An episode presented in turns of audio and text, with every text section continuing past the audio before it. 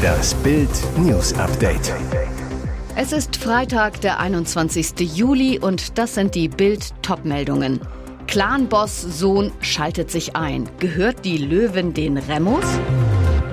Fünf Verletzte in Hagen, NRW. Auto rast bei Clan-Hochzeit in Menschenmenge. Wutmob wollte Festnahme verhindern. Die Suche nach einer Löwin in Brandenburg und im südlichen Berlin läuft immer noch auf Hochtouren. Ein Augenzeuge und Polizisten wollen das Raubtier in Kleinmachnow gesehen haben. Doch wo könnte die Löwin ausgebüxt sein? Darf man eine Großkatze überhaupt halten? Und warum schaltet sich ausgerechnet der Sohn eines Clanbosses in die Suche ein? Einer der Söhne von Issa Remo veröffentlichte mitten in der laufenden Löwensuche der Polizei bei Instagram einen Aufruf. Wenn jemand was weiß, bitte erst an mir Bescheid geben, dann führen wir die Löwin in ihr Gehege zurück. Auf früheren Instagram-Veröffentlichungen ist er auf einem Foto und in einem Video mit einem kleinen Tiger an einer Hundeleine zu sehen. Unter dem Video steht mein neues Lieblingshaustier. Wo die Aufnahmen entstanden, ist unklar. Was dagegen sprechen könnte, dass polizeibekannte Kriminelle bei Berlin eine Löwin halten, Sie haben häufiger mal Behördenbesuch. Dabei wäre so ein großes Raubtier wahrscheinlich längst aufgefallen. In einem Hochzeitssaal in Hagen-Haspe geriet am späten Donnerstagabend eine Hochzeitsfeier einer Großfamilie völlig aus dem Ruder. Offenbar kam es zu einer Massenschlägerei, an der zwischen 20 und 30 Personen beteiligt waren.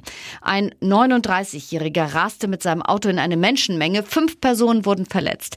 Die Polizei musste mit einem Großaufgebot anrücken. Sogar Kräfte von außerhalb wurden zur Verstärkung angefordert. Die Lage war so unübersichtlich, dass die Polizei von einer Tumultlage sprach. Es hätte eine größere körperliche Auseinandersetzung gegeben. Die Polizei nahm drei Personen Personen fest, darunter den Autofahrer. Ein Gefangenentransport fuhr vor dem Hochzeitssaal vor. Was genau auf der Feier mit rund 80 Gästen geschah und wie es zur Schlägerei kam, ist noch unklar. Eine Mordkommission hat die Ermittlungen aufgenommen. Erschütternde Szenen rund um die Attacke eines syrischen Asylbewerbers auf Polizisten in Nürnberg. Mehrere Passanten sollen versucht haben, die Festnahme des Syrers zu behindern. Einer von ihnen brüllte in Richtung der Polizisten, ihr Wichser. Umso mehr beschäftigt der Fall jetzt die Politik. Der Nürnberger Bundestagsabgeordnete Michael Frieser von der CSU dazu, Neben der Tat an sich schockiert mich die Tatsache, dass die Polizisten bei der Festnahme von unbeteiligten Passanten angepöbelt wurden, sodass zusätzliche Einsatzkräfte anrücken mussten. Diese Respektlosigkeit gegenüber allen und allem, was eine Institution repräsentiert, ist ein Missstand, der sich so erst seit einigen Jahren entwickelt hat. Friesers Vorwurf, die schwerwiegenden Probleme mit gewaltbereiten kriminellen Flüchtlingen sind auch Ergebnis einer verfehlten Migrationspolitik. Ein Linienbus ist am späten Donnerstagabend in einem Würzburger Busdepot in Flammen aufgegangen. Einsatzkräfte hätten verhindern können, dass das Feuer auf eine naheliegende Werkstatt und Tankstelle übertritt, teilte die Feuerwehr in der Nacht zum Freitag mit. Ein Mitarbeiter des Depots habe zudem einen weiteren Bus umgeparkt und diesen ebenfalls vor dem Feuer gerettet. Die Einsatzkräfte brachten dadurch den Brand schnell unter Kontrolle. Der Bus brannte vollständig aus, die Schadenshöhe blieb zunächst unklar. Zum Start ins Wochenende soll es im Südwesten angenehme Sommertemperaturen geben. Bei einem Mix aus Sonne und Wolken soll es meist trocken bleiben, wie der deutsche Wetterdienst mitteilte. Dennoch rechnen die Experten auch mit Schauern und teilweise kräftigen Gewittern. Weitgehend trocken wird es laut DWD am Samstag in Baden-Württemberg. Nur im südlichen Bergland gäbe es ein geringes Schauerrisiko. Der Wetterdienst erwartet angenehme Temperaturen von 21 Grad im Bergland und bis zu 27 Grad am Oberrhein und Neckar. Der Sonntag soll zunächst mit viel Sonne starten. Später könne es zu einzelnen Schauern im Norden kommen. Die Südhälfte Baden-Württemberg soll jedoch trocken bleiben. Bis zu 29 Grad im Breisgau Moskau erwartet der Wetterdienst. Die neue Woche soll laut DWD wechselhaft starten. Die Experten erwarten zunächst Schauer in Baden-Württemberg. Und jetzt weitere wichtige Meldungen des Tages vom Bild Newsdesk. Die Union werde zeigen, dass sie eine Alternative für Deutschland mit Substanz sei. Das hat CDU-Chef Friedrich Merz am Mittwoch auf der CSU-Klausurtagung angekündigt und hat damit für Empörung gesorgt. Ein zehnsekündiger Clip der Merz-Aussage kursierte am Donnerstagabend auf sozialen Medien, wurde vielfach geteilt und kommentiert.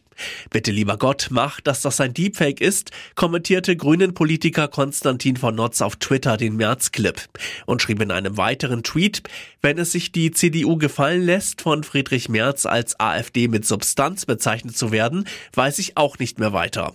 Dass die Union im Bund die breite Mitte preisgibt, um rechts draußen irgendwelche ideologischen Verrücktheiten auszufechten, ist komplett irre. Landwirtschaftsminister Cem Özdemir polterte, das Reden auf CSU-Veranstaltungen mal entgleisen ist wohl so, aber Friedrich Merz wäre gut beraten, die CDU nicht zur Kopie der AfD kleinzureden. Nicht Substanz ist, was der AfD fehlt, sondern Anstand, Menschlichkeit und ein Bekenntnis zu unserem Land und seinen Werten. Sie schlagen aus dem Hinterhalt zu, feuern auf einen russischen Militär-LKW, bevor sie sich wieder zurückziehen. Eine tschetschenische Kommandoeinheit hat mit ihrem Kampfeinsatz in Russland für Aufsehen gesorgt. Wer sind die Tschetschenen, die aus der Ukraine heraus nun in Russland kämpfen. Bei der Einheit handelt es sich um eine Spezialeinheit der Streitkräfte der Exilregierung Tschetscheniens. Geführt wird diese von Ahmad Zakayev, ehemaliger Außenminister Tschetscheniens und nun Premierminister der Exilregierung. Mehrere hundert Tschetschenen kämpfen mittlerweile auf Seiten der Ukraine gegen die russischen Invasoren. Diese Gruppen sollen unter dem Dach der neu gegründeten Streitkräfte der Republik Itschkerien vereint werden, erklärte Zakayev gegenüber Bild.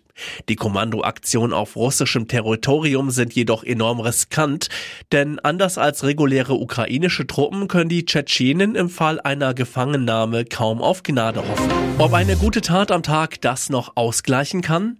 Forscher aus Neuseeland haben herausgefunden, dass Menschen mit unterentwickelten sozialen Fähigkeiten schneller altern als umgängliche Typen. Die Studie wurde im International Journal of Environmental Research and Public Health veröffentlicht. Doch wie erkannten die Wissenschaftler überhaupt, ob jemand fies ist oder freundlich? Antisoziales Verhalten trifft auf menschlichem Umgang zu, der mit den sozialen Normen nicht einhergeht. Die Betroffenen sind etwa weniger empathisch, zeigen kaum Reue.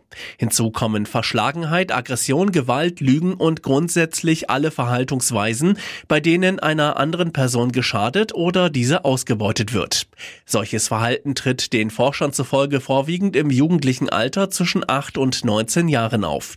Später verläuft sich dieses Verhalten zwar meist, in einigen Fällen bleibt es aber bestehen. Für die Langzeitstudie wurden mehr als 1000 Personen über einen Zeitraum von rund vier Jahrzehnten begleitet. Wie genau die Forschung ablief, lesen Sie auf Bild.de. Die geklaute und zurückgegebene Riesenbratwurst vom Imbissdach in Bad Blankenburg ist kaputt. Jetzt betteln die drei reumütigen Teenager-Diebe um Spenden für eine neue Riesenwurst.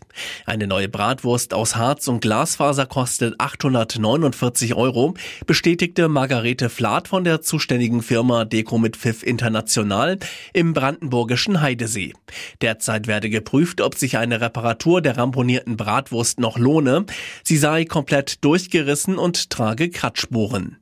Die drei Teenager Marlon, Clara und Paula hatten voriges Wochenende nachts die Riesenroster aus der Semmel vom Dach des Bad Blankenburger Imbiss am Wehr nach einer Partynacht gestohlen. Am Montag brachten sie die 1,65 Meter lange Figur zurück, entschuldigten sich ausgiebig für ihre Aktion. Im Spendenaufruf ist der Ton wieder locker. Huhu Leute, wir Clara, Marlon und Paula sind die Bratwurstdiebe. Leider wurde die Bratwurst bei unserer Tat etwas verletzt und wir müssen eine neue kaufen, schreiben schreiben Sie auf der Internetplattform GoFundMe. 850 Euro wollen Sie so auftreiben.